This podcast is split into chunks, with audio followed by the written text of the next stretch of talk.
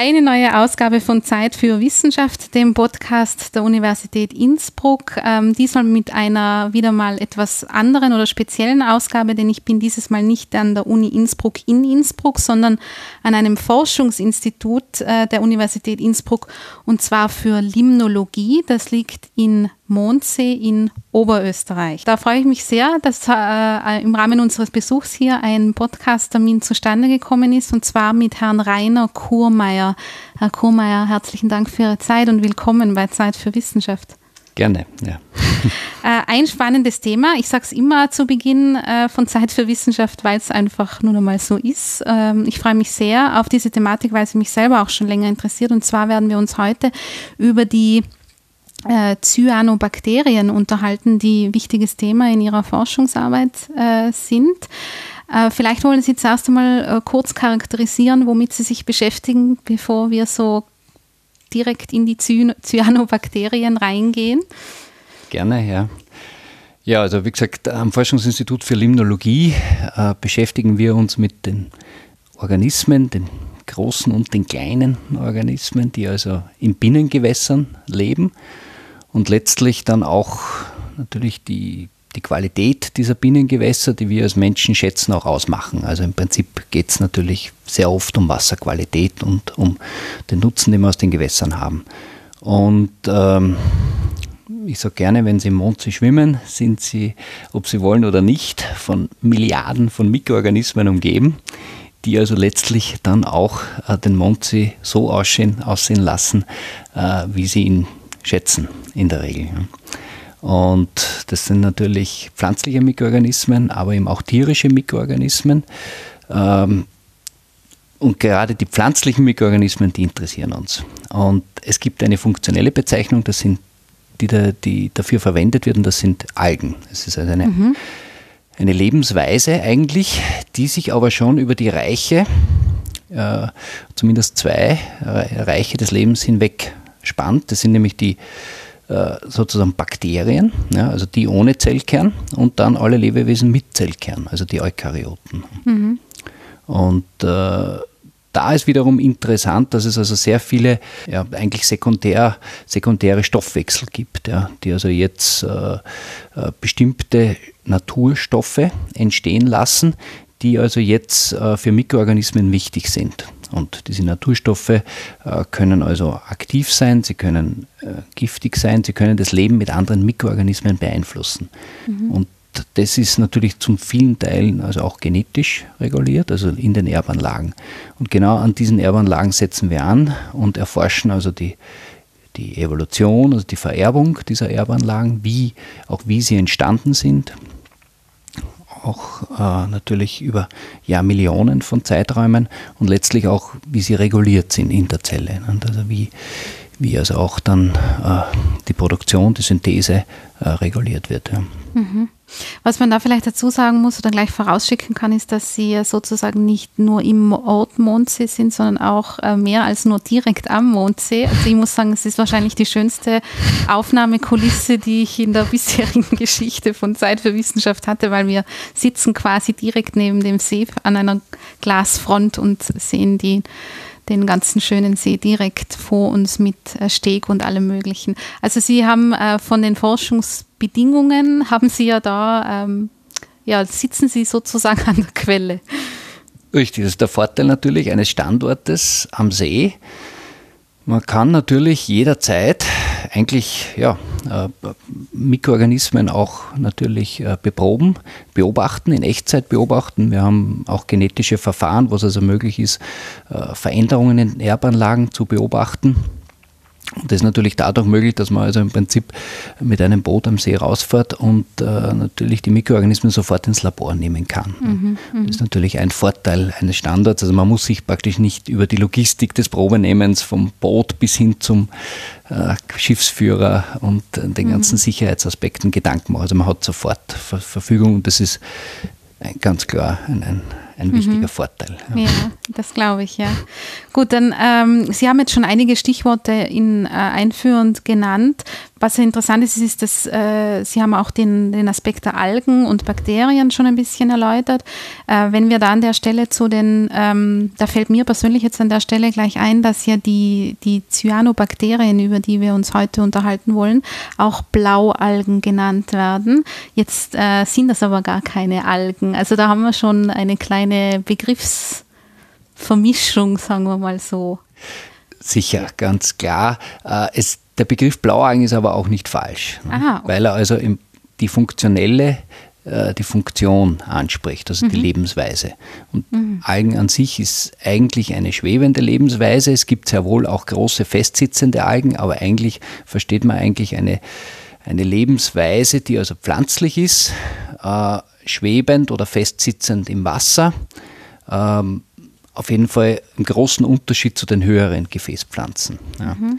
Und insofern ist jetzt der Name Blaualgen nicht falsch, obwohl er also jetzt äh, rein evolutionsbiologisch nicht stimmt, ja, sondern eher äh, so ist, dass also die eukaryotischen Algen aus den Cyanobakterien evolutionsbiologisch durch Symbioseprozesse, also durch Aufnahme der Cyanobakterien hervorgegangen sind. Mhm, ja. Mhm, mhm. Das ist ein ganz interessanter Punkt. Äh, jetzt haben Sie mir im Vorfeld ein paar Informationen zur Verfügung gestellt in Vorbereitung auf das Gespräch und da haben Sie selber die Frage gestellt, Cyanobakterien in Klammer Blaualgen, wen kümmert's? Äh, wenn ich das äh, alles richtig verstehe, dann sollten die uns aber durchaus kümmern. Warum also was ist, da, was ist der interessante Aspekt äh, an, an diesem Bereich? Ja, es gibt viele Aspekte. Es gibt, sagen wir so, positive Aspekte mhm. und es gibt natürlich, ja, wie so oft auch negative Aspekte und vielleicht einer der sozusagen sichtbarsten negativen Aspekte ist der von Algenblüten, also Massenentfaltungen, mhm. die man vom Satelliten aus sehen kann. Also es kann in der Ostsee sein, jeden Sommer, oder mhm. äh, große äh, Algenblüten im, in den Meeren, ja, die also von Cyanobakterien gebildet werden. Mhm. Und natürlich auch in, in den Seen. Also das, das sind auf jeden Fall äh, Ereignisse, die also äh, global äh, sichtbar sind und die also dann letztlich auch jetzt aus Sicht der Menschen, der Nutzung, die, die, die Wasserqualität verschlechtern und mhm. dadurch meistens die Kosten für Wasseraufbereitung immens in die Höhe treiben, aufgrund von ja, Verschlechterung der Wasserqualität. Äh, das ist vielleicht einmal der, der sichtbarste, vielleicht negative Effekt. Ne? Mhm. Und dann gibt es sehr viele positive Effekte mhm. aus, aus, aus, unserer Sicht. Und äh, da ist einmal eine auf jeden Fall der, dass also eigentlich unabhängig in, auch in der Geschichte des Menschen äh, Cyanobakterien als Nahrungsmittel eingesetzt wurden und äh, heutzutage als Nahrungsergänzungsmittel äh, im Umlauf sind. Also äh, da gibt es also äh, Algen aus, aus Salztümpeln, also sowohl im Tschad als auch in Mexiko, die also jahrhundertelang äh, geerntet wurden und in einer Form getrocknet wurden und dann also auch als Nahrungsquelle genützt werden sind. Also sicherlich äh, mehrmals unabhängig erfunden, also äh, in, der, in der Geschichte der Menschheit. Und äh, das ist sozusagen die Nahrungsquelle an sich. Und davon abgeleitet entstanden viele Ideen, äh, wie man Cyanobakterien noch sonst äh, nutzbringend einsetzen kann. Und die reichen von Proteingewinnung über Pigmente, also Farb, Farbstoffe, mhm. bis hin zur Biomasse, äh, äh, die letztlich dann zur Energiegewinnung eingesetzt wird. Ja. Mhm. Und das ist also eine sehr, sehr breite Palette mhm. eigentlich, äh, wo auch schon, muss man sagen, ja, gute zwei Jahrzehnte Forschung gemacht wurde, äh, wohl in dem Bewusstsein, dass man also alternative Energiequellen äh, verfügbar machen will, letztlich irgendwann auch verfügbar machen muss. Ja. Mhm. Und äh, das ist natürlich sozusagen die, die, die, vielleicht die, die, ja, die größte angewandte äh, Bedeutung, die man ja. Cyanobakterien da momentan äh, die Aufmerksamkeit äh, äh, zuspricht. Last but not least würde ich sagen, haben Cyanobakterien eine erdgeschichtliche Bedeutung. Mhm. Und zwar aus Sicht sozusagen der Geologie, äh, der, der, der Bildung äh, äh, der Erdatmosphäre und natürlich auch aus Sicht der Biologie, also sprich in der Evolution. Also mhm. die, die, der, der, sozusagen die, die derzeitige Kenntnis ist die, dass also Cyanobakterien ja sehr, sehr wohl äh, vor ja, 2,5 Milliarden Jahren entstanden sein müssen Das war also eine Zeit, wo es also noch keinen Sauerstoff in der Erdatmosphäre gab. Da war also die Atmosphäre eine Kohlendioxid- und Stickstoff eigentlich Ammoniumatmosphäre. Und erst durch die sauerstoffgenerierende Photosynthese ist also langsam dann der Sauerstoff in der Atmosphäre mehr geworden. Ja, das sieht man mhm. zum Beispiel daran, dass auf einmal, auf einmal dann oxidiertes Eisen in den, in den Fossilien auftritt. Ja. Ganz, ganz wenig, ganz langsam zuerst. Aber es sind dann weitere wichtige Schritte letztlich in der Evolution passiert. Äh, wie gesagt, die ersten Mikrofossilien von Cyanobakterien sind ungefähr mit 2,5 Milliarden Jahren äh, dotiert. Also ja. Da kann man Cyanobakterien als Mikrofossilien rekonstruieren. Ja. Mhm. Man weiß, dass also dann es doch eine, eine Entfaltung gab, die also zumindest äh, in, in der Zeit des, des, des Proterozoikums ja, angedauert hat, also bis vor ungefähr 1 Milliarden Jahre. Warum weiß man das?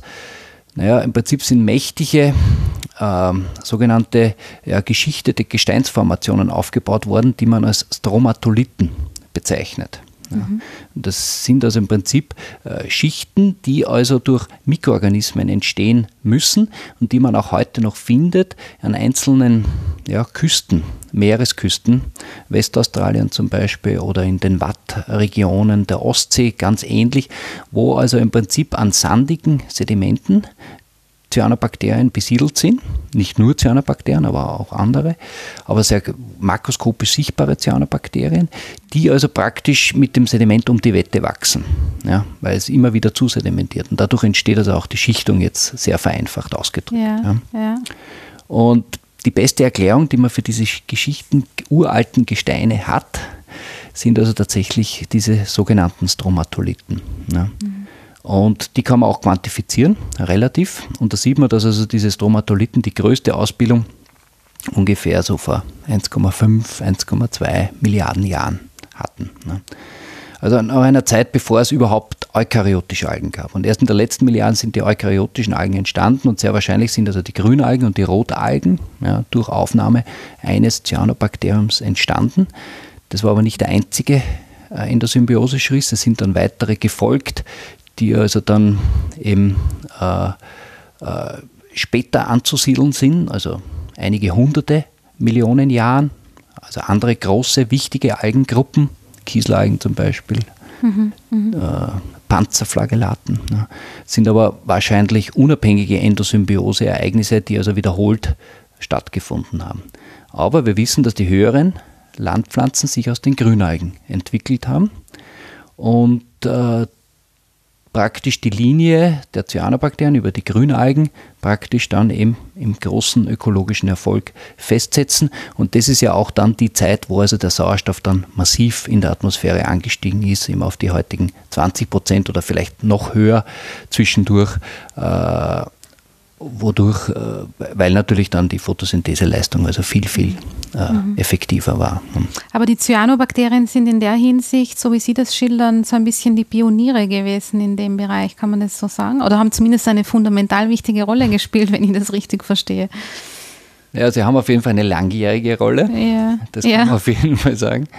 Und äh, sie haben natürlich auch äh, maßgeblich die, die, das Leben, so wie wir es heute kennen, beeinflusst, ganz klar, eben vor allem durch Symbioseprozesse äh, letztlich, weil natürlich die Organellen, die wir also in den höheren Pflanzen finden, wo die Photosynthese beheimatet ist, letztlich auf Cyanobakterien zurückzuführen sind. Das kann man sehr schön zeigen. Mhm. Äh, genetisch, ultrastrukturell äh, ist, das ganz, ist das gut äh, dokumentiert sie sind sicher nicht die ersten Formen des Lebens, aber sie sind eine sehr erfolgreiche Form äh, eben, und haben also eigentlich bereits die Photosynthese so etabliert, wie wir sie heute bei den höheren Pflanzen kennen. Ja, sicherlich gibt es einzelne Prozesse, die noch fehlen, aber die Photosynthese, so wie wir sie heute kennen, wo Sauerstoff entsteht, als, als, als, als eigentlich als Nebenprodukt, ja, ja. letztlich als problematisches Nebenprodukt für, für die damaligen Organismen, haben also bei, wurde, ist in den Cyanobakterien entstanden. Ja. Mhm.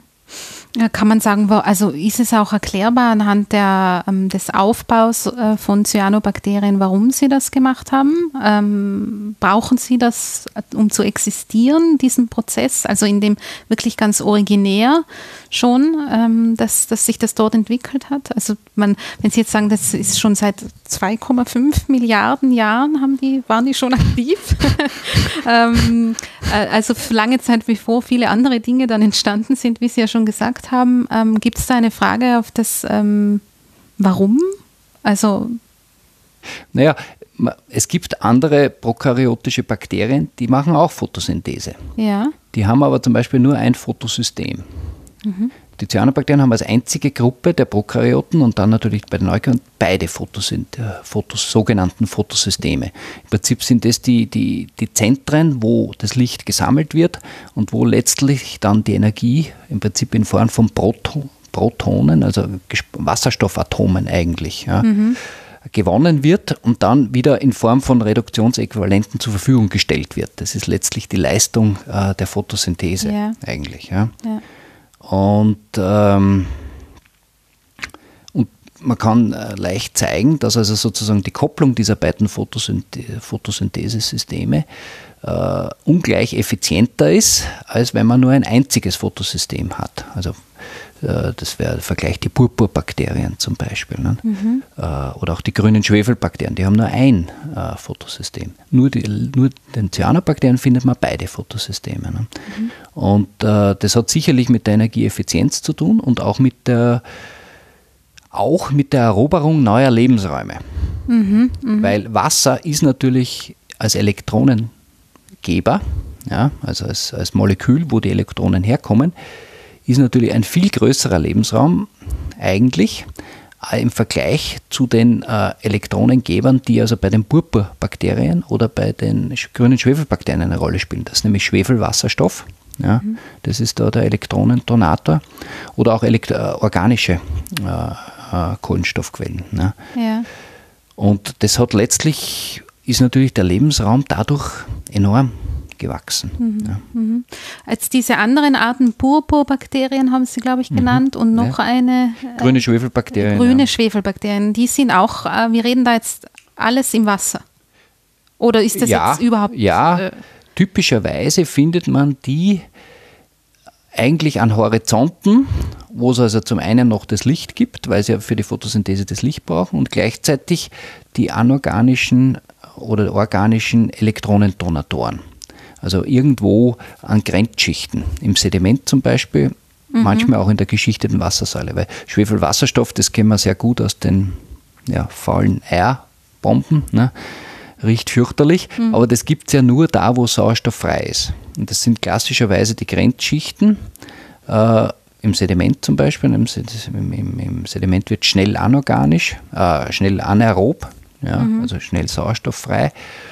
Oder in den ja, auch, auch in den, in den äh, Mattensystemen, äh, Mattenökosystemen bei den Küsten. Und auch da ist innerhalb von wenigen Millimetern wird es also äh, schon sauerstofffrei. Und wenn man die, diese kleinen Stücke oder Sandstücke herausnimmt und schneidet, dann sieht man eine Schicht oben, die ist grün. das mhm. sind also typischerweise Cyanobakterien, auch Kieselalgen zum Beispiel. Und äh, dann drunter zum Beispiel eine lila violette Schicht, das wären also dann die Purpurbakterien. Ne? Und dann darunter wird schwarz, das wäre also dann das schon das äh, reduzierte Eisen, also ja. im, im sauerstofffreien Milieu. Ne? Das wäre mhm. diese Schicht dann. Aber äh, im Prinzip ist es genau diese Grenzschicht, die mhm. verfügbar wird. Ne? Mhm.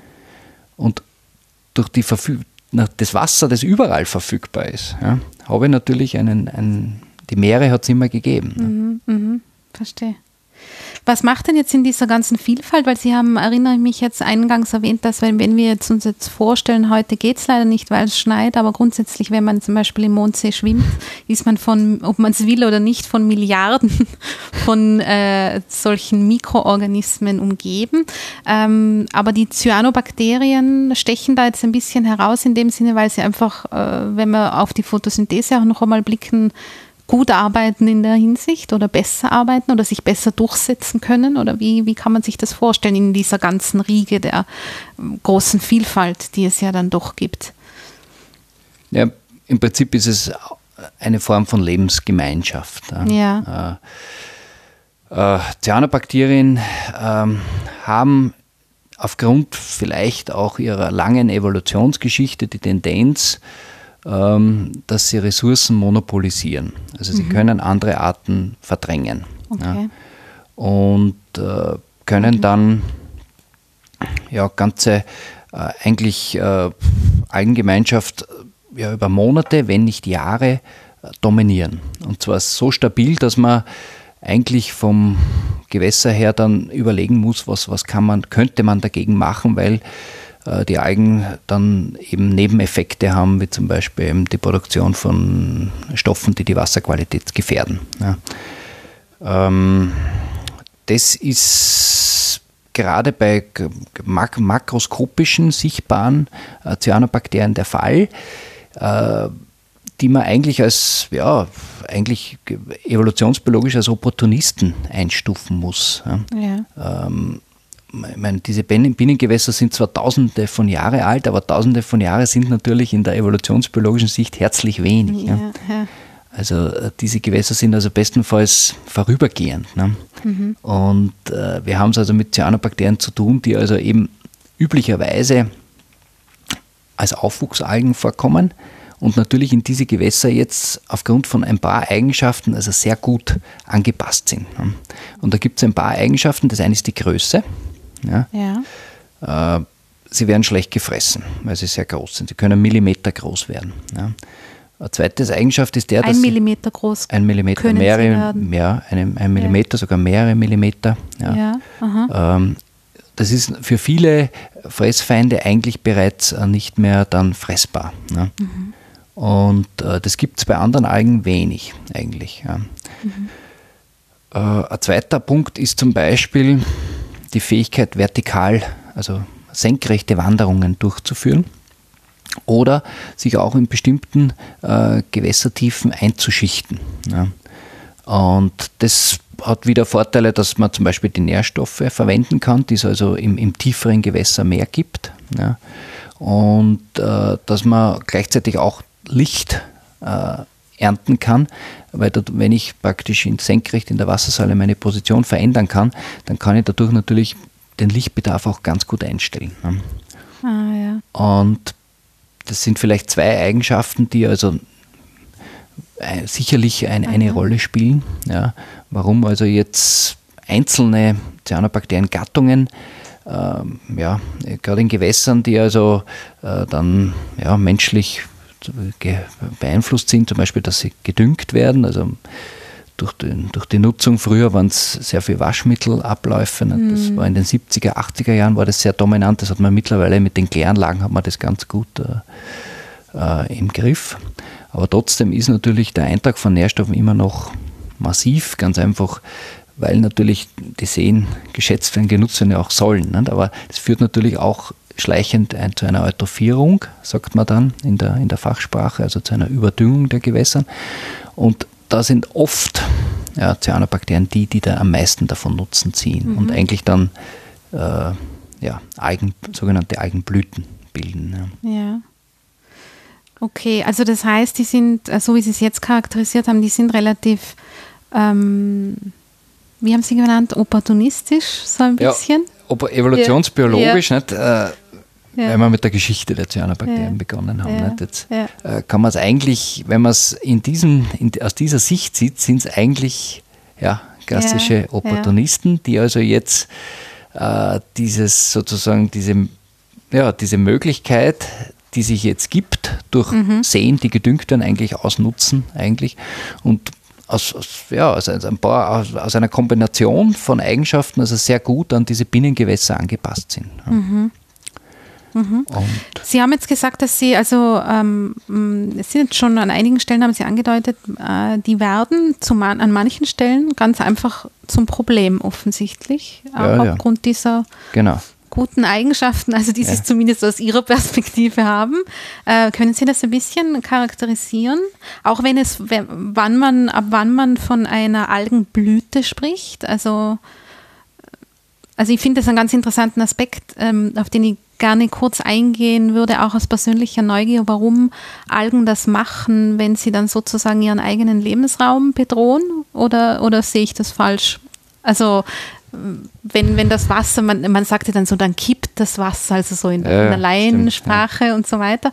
Ähm, ich weiß nicht, habe ich da die falsche Perspektive drauf oder ich habe immer so ein bisschen den Eindruck, ähm, wenn ich das auch sehe, das, mit dem, das sieht man ja durchaus auch einmal in anderen, kleineren Seen, die machen sich ja quasi ihren eigenen Lebensraum kaputt, aber das stimmt wahrscheinlich nicht, oder? naja, Sie haben recht, klar, das Wasser kippt. Ja. Das ist die, die die sehr wahrscheinliche Konsequenz einer Überdüngung, äh, einer und, und dann letztlich Algenblütenbildung, also durch mhm. Überdüngung geführten, geförderten Algenblütenbildung.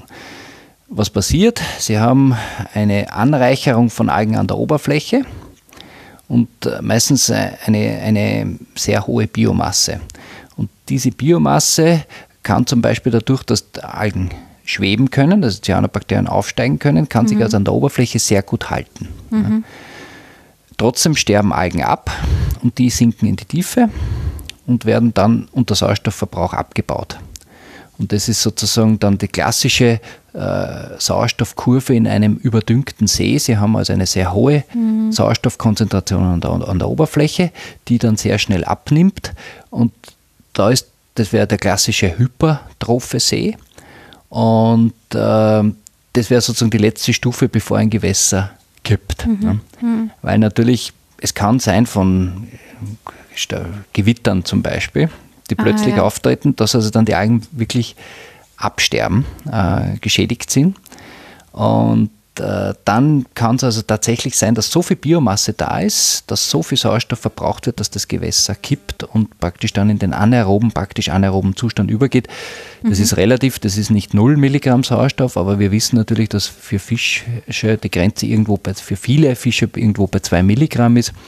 Wir haben natürlich viele äh, Arten der Hochgebirgsseen oder der Gebirgsseen jetzt oder im Alpenraum, die brauchen viel mehr Sauerstoff. Nicht? Also, äh, das ist natürlich immer, Sauerstoff ist immer ein wichtiger Parameter. Nicht? Also, der sauerstofffreie Zustand über Grund ist eigentlich schon immer ein Alarmzustand. Ja, also mhm. der Mondsee war in den 80er Jahren über Grund eigentlich sauerstofffrei. Eigentlich, ne? Und man hat eigentlich hat man es geschafft durch die äh, Säuberung der Gewässer, dass man also wieder die ganze, sozusagen die ganze Wassersäule wieder äh, genug Sauerstoff ist. Nicht? Aber der Sauerstoff über, über, Grund ist immer ein wichtiger Parameter, mhm. ganz klar. Nicht? Verstehe, ja. Das heißt, äh, Sie sagen, man hat es geschafft, ähm, da kann man dann eingreifen äh, als Mensch. Oder? Ja, Gott sei Dank. Also ja. die Überdüngung an sich ist eine ganz eine wichtige Schraube, an der man drehen kann. Mhm. Und äh, das hat also gerade in den Salzkammergutzähnen hat das Vorzeigecharakter. Ne? Also das waren natürlich ähm, die, die massive Eingriffe in Form einer Ringkanalisierung, ja, die also letztlich dann alle Ortschaften eigentlich verbunden hat. Ja. Mhm. Und eigentlich dann letztlich den Sauerstoff in eine deutliche, also erst einmal den Sauerstoff wieder deutlich verbessert hat, aber die Seen insgesamt in eine wieder in eine nährstoffärmere Phase gebracht hat.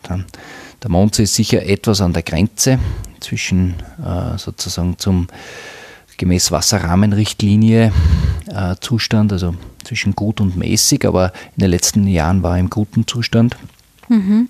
Das ist sozusagen das Ziel, das uns die EU äh, vorgibt für alle Seen, die also größer als 50 Hektar sind. Ne? Mhm. Aber das, hat, das war sehr effektiv.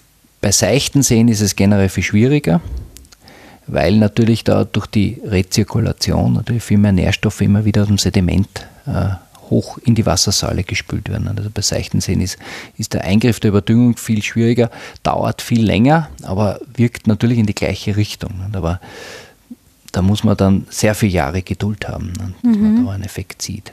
Mhm. Ja, ich wollte gerade sagen, das geht wahrscheinlich nicht äh, von heute auf morgen, so, ein, äh, so eine Maßnahme quasi, um einen See wieder Richtig. gut dastehen zu lassen. Politisch unattraktiv. Ja, ja. Also ja. man muss viel, langen Atem haben, man muss viele Jahre investieren, mhm. ohne dass sofort ein, ein, ein sichtbarer Erfolg da ist. Bei den tiefen Seen geht es naturgemäß schneller, Gott sei Dank. Also da sind oft wenige Jahre, kann man da schon was sehen, Gott sei mhm. Dank. Ja. Mhm. Ähm, wie kann man sich das äh, konkret vorstellen, wenn man da eingreift? Äh, wird da dem Wasser etwas beigemengt oder, oder, oder wie kann man das vorstellen, wenn, man, wenn, wenn Sie sagen, so wie es jetzt zum Beispiel beim Mondsee offenbar war? Oder naja, also die, die wichtigen Schritte im, im Salzkammergut und genauso in Kärnten, in den, in den Alpenseen, waren die tatsächlich äh, der Phosphorfällung, der Phosphatfällung. Das ist also das, was in den Kläranlagen passiert. Mhm, mhm. Und äh, das war es eigentlich, der, der, der, der, das Phosphat ist also in den Seen im Alpenraum wahrscheinlich, also in den aller, allermeisten Fällen der limitierende Nährstoff. Mhm. Äh, und wenn man diese, das in der Regel auch in der Wassersäule nie nachweisbar, ja, also im Sommer, im Winter kann man schon nachweisen, aber im Sommer ist es schwierig. Und wenn man diese Schraube dreht, dann kann man also die Überdüngung ganz gut steuern. Ja. Mhm. Es ist nicht so, dass das Phosphat immer der limitierende Nährstoff ist, aber äh, ich würde sagen, in den Alpenseen gilt das. Ja. ja. Okay.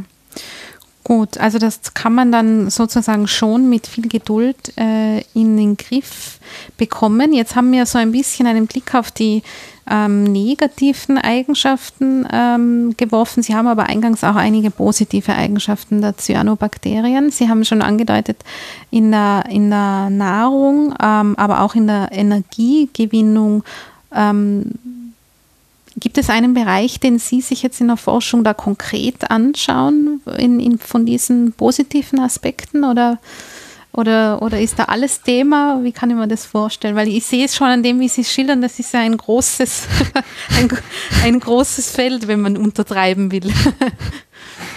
Ja, ja, ohne Zweifel. Also es ist äh, natürlich ist es faszinierend und mhm. äh, äh wie gesagt, die positiven Aspekte sind natürlich wie gesagt, ich habe es kurz genannt, also Naturstoffe, ganz klar, Energiegewinn, nicht, war in den 90er Jahren ein großes Thema, auch noch in den Anfang 2000er Jahren, nicht, war also die, die überhaupt das Wissen, wie man also jetzt theoretisch Biomasse aus Cyanobakterien erzeugen kann oder Vorlaufstufen, also Bioethanol, gab es also große Projekte. Mhm, ja. Und ähm, was äh, Prinzip natürlich schon sehr weit gediehen ist. Also im Prinzip weiß man, wie es geht. Ja. Äh, wenn man die Rechnung anstellt, ist es jetzt nicht lukrativ, aber das Wichtige ist ja, das zu wissen, äh, wie es geht. Nicht? Auch äh, selbst die Wasserstoffproduktion wurde bei Cyanobakterien intensiv studiert. Ähm, das andere Feld, das vielleicht mittlerweile viel stärker bevorsteht, ist also das der Naturstoffe. Äh, weil Cyanobakterien eigentlich äh, sehr erfinderisch sind in der Synthese von Komponenten, die man als bioaktiv einstufen kann. Ja. Ja. Ähm, und zwar deswegen, weil sie in der Regel eigentlich äh, Enzyminhibitoren sind. Also eigentlich, weil sie also im Prinzip äh, wichtige äh, Funktionen eigentlich stören. Ja und zwar oft sehr effizient. Ja. Und da sind wir also im Prinzip im, im weiten Feld der Allelopathie, das wäre also da das, das, äh, der Fachbegriff, der also eigentlich, den man vor allem von höheren Pflanzen kennt. Ne? Also im Prinzip Alle Allelopathie, Allelopathie, das wäre also eine Form der, der chemischen Verteidigung, ne? wo also ah, bewusst ja. natürlich äh, chemische Botenstoffe ausgesandt werden oder erzeugt werden, um also jetzt Konkurrenten oder Parasiten oder mhm, so weiter mhm. äh, zu inhibieren. Und ist natürlich bei den Höherpflanzen sehr gut erforscht. Stichwort chemische Ökologie. Ähm, jeder weiß, dass unter einem Nussbaum kein Gras mehr wächst. Ne? Das wäre also das, in der Regel ist das das Juglon, das also von den Blättern ausgeschieden wird. Ne? Also das wäre ein klassisches Beispiel der Allelopathie. Ähm, auch das gibt es, also gerade bei den Cyanobakterien, nicht nur bei den Cyanobakterien, es gibt es auch bei einzelnen Gram-positiven Bakterien, ja, sehr erfolgreich. Streptomyces oder Bacillus und die kennen wir deswegen, weil die also sehr viel antibiotisch aktive Substanzen mhm. produzieren und letztlich sind es ja die Produzenten der Antibiotika, äh, die wir äh, ja, regelmäßig brauchen, der also die, die Gesundheit so viel zu verdanken mhm. hat. Ne? Mhm. Und ähm, äh, wir wissen aus den Medien und wir wissen natürlich aus auch im Bereich, dass natürlich die sogenannten multiresistenten Bakterien äh, ständig zunehmen und natürlich ist auch da äh, die Wissenschaft gefragt und äh, da gibt es also massiv äh, Versuche, also hier Alternativen zu finden oder letztlich Cocktails aus antibiotisch wirksamen Substanzen herzustellen. Mhm. Und da sind die Cyanobakterien als sehr große, sehr vielfältige Gruppe natürlich äußerst attraktiv. Ja. Also da, eben eigentlich kann man es ja auch ins Positive umlegen. Wenn die schon so viele Eigenschaften haben, die an mancher Stelle Probleme machen, kann man sie ja auch positiv äh, nutzen sozusagen. Also von ihnen lernen eigentlich. Vollkommen richtig. Nicht? Wie gesagt, ja. die Evolution ist sehr lang und mhm. äh, gerade bei den Bakterien und die, die Diversität ist enorm. Und, ja. und ein Vorteil ist natürlich, dass man sie relativ leicht in Kultur bringen kann. Ne? Ja. Und dass man natürlich jetzt mittlerweile mit den genomischen äh, Methoden natürlich auch sehr, sehr tief in die, in die Organismen hineinschauen kann und natürlich auch weiß, wie diese Enzyme prinzipiell funktionieren. Also man weiß, wie Penicillin entsteht und es gibt ganz analoge äh, Synthesewege, wie also jetzt dann andere Naturstoffe entstehen. Ja. Mhm. Und es gibt schon einige Beispiele, wo man Cyanobakterien bewusst eingesetzt hat, also auch als, als Zytostatika zum Beispiel, also nicht nur als antibiotisch wirksame Substanzen. Äh, Zytostatik ist. Das wären also praktisch Zell, ja, Zell, praktisch Zellwachstumshemmer. Aha, ne? ja. Achso, ist das dann in der. Das geht dann in Richtung natürlich Krebstherapie. Ja, ne? ja. Und auch da gibt es Beispiele aus der, mhm. aus, der, aus der Literatur und aus der Erfahrung. Nicht? Und, und äh, oft ist es ja so, dass Substanzen, die also momentan nicht interessant sind, durchaus dann in 20 Jahren wieder interessant werden können. Also mhm. diese, diese Kreisläufe gibt es schon. Ja. ja. Wovon hängt es ab? Viele, viele Aspekte. Technischer Fortschritt, oder? Technischer Fortschritt, dann Alternativen natürlich. Welche Alternativen sind ja, sonst zur Verfügung? Ne? Und wenn man wenig Alternativen hat, dann geht man wieder zu dem zurück, was man sozusagen, was früher sozusagen äh, die klinischen Studien nicht geschafft hat. Mhm. Ne? Mhm. Also. Würden Sie sagen, dass da das Potenzial der Cyanobakterien vermutlich noch nicht ausgeschöpft ist? Ja, ja, das kann man so sagen, weil natürlich äh, die, die äh, Cyanobakterien als Gruppe von Organismen immer eine Randgruppe waren im Vergleich mhm. zu den klassischen äh, äh, Antibiotikaproduzenten, also Streptomyces oder Bacillus, ne, das sind also mhm. also grampositive Bakterien und immer eine Randgruppe waren natürlich. Ne, aber natürlich ist die Wissenschaft gefordert, auch zunehmend diese Randgruppen äh, anzuschauen und natürlich äh, bestehende Sammlungen auch äh, zu nutzen, ne? bestehende Kultursammlungen zum Beispiel. Ne?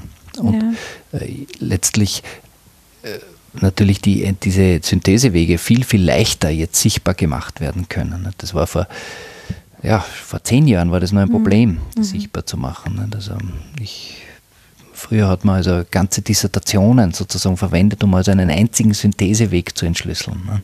Mhm. Und mittlerweile äh, kann man das also innerhalb von einzelnen Tagen ne, machen. Ja. Ne? Also ja. Das ist schon wesentlich schneller gegangen. Ja, das glaube ich. Ist es bei den Cyanobakterien ähm, dann insgesamt so äh, in der Forschung, dass man da ähm, äh, ähm, eigentlich noch besser verstehen muss, was sie können, um, und, um das dann anzuwenden? Oder geht es mehr darum, die Anwendungsfelder zu finden?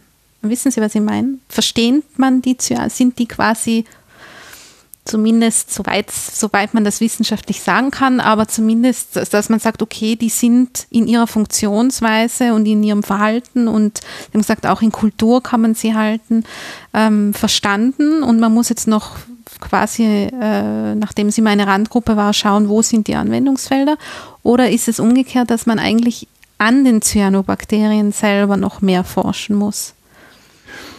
Naja, äh, es ist, also die Wissenschaft neigt, neigt immer zu Modell, Modellorganismen. Mhm. Also die mhm. gibt es bei den Würmern, bei den Pflanzen, muss sie jetzt nicht nennen, ja. Äh, die gibt es natürlich auch bei den Cyanobakterien.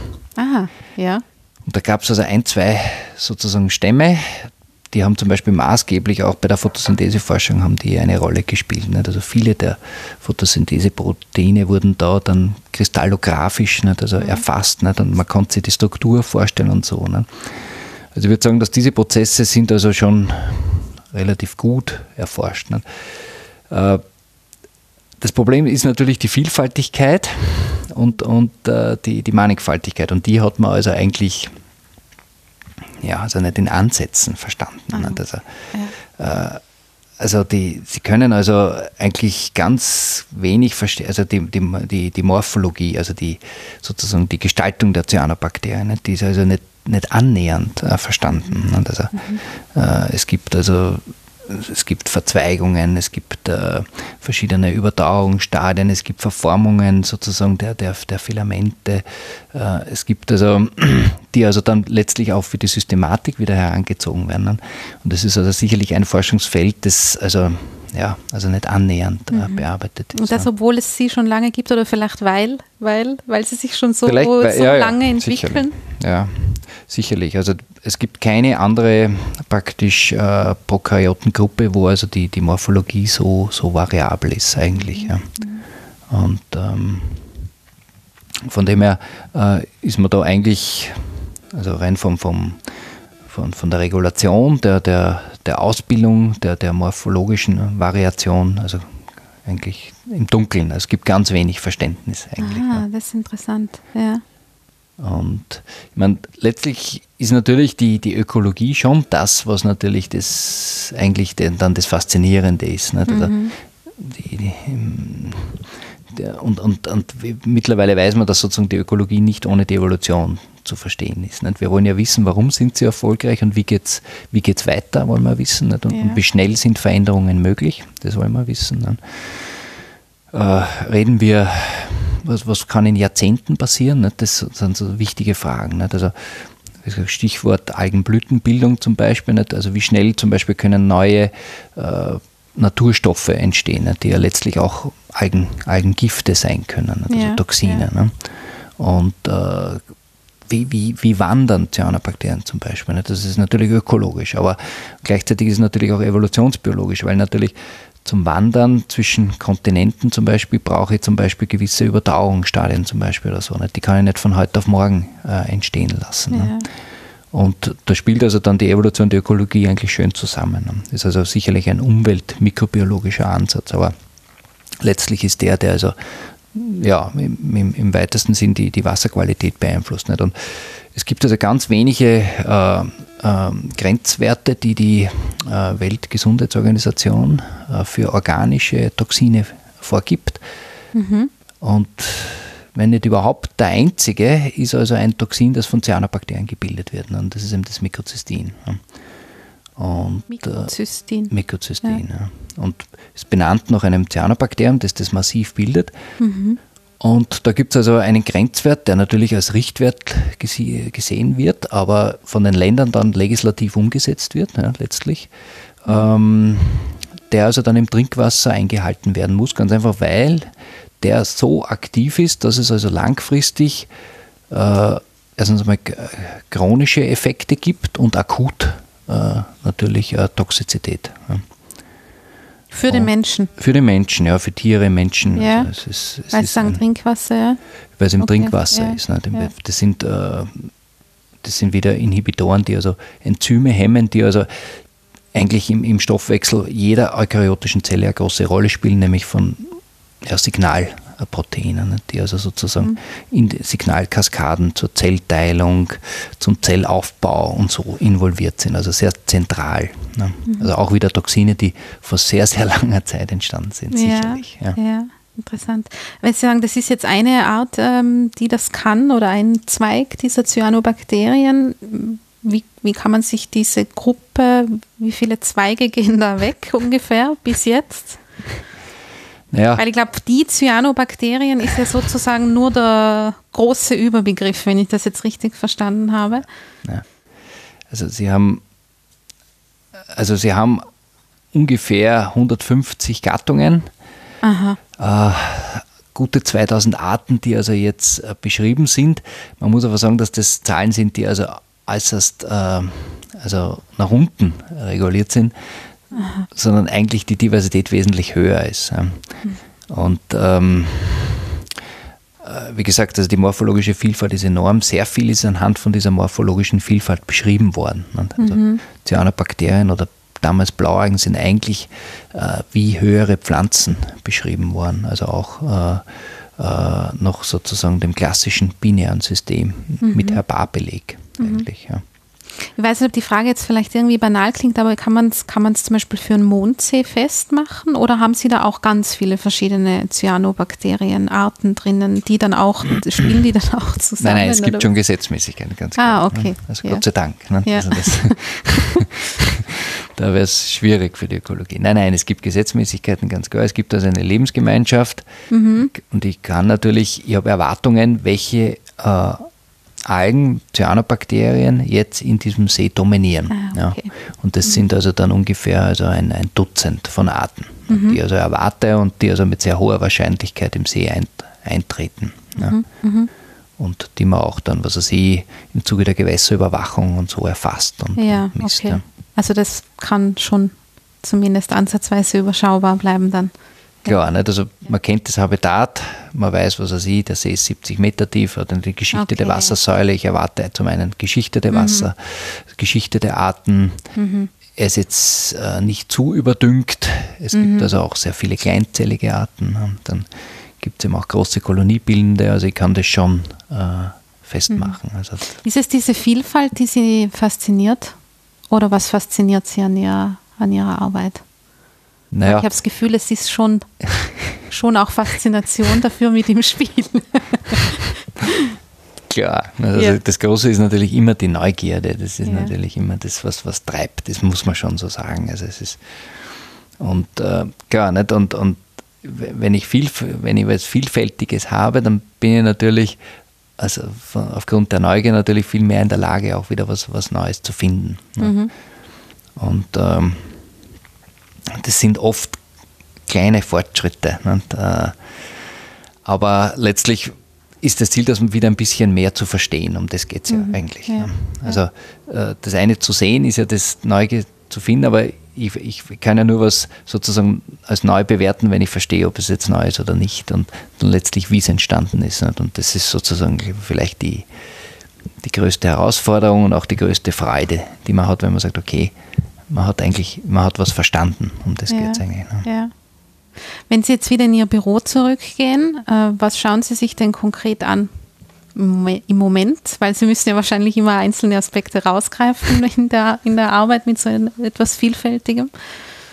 Ja, ja, also ganz äh, klar, anders geht es nicht. Ähm, also das eine ist natürlich, dass wir einen einen sehr globalen Ansatz haben, mhm. dass wir eigentlich aus der ganzen Welt äh, Isolate sammeln, also von Cyanobakterien, und äh, die dann äh, systematisch einordnen und dann feststellen, welche sozusagen äh, Naturstoffe, Giftstoffe sie produzieren. Mhm. Ja.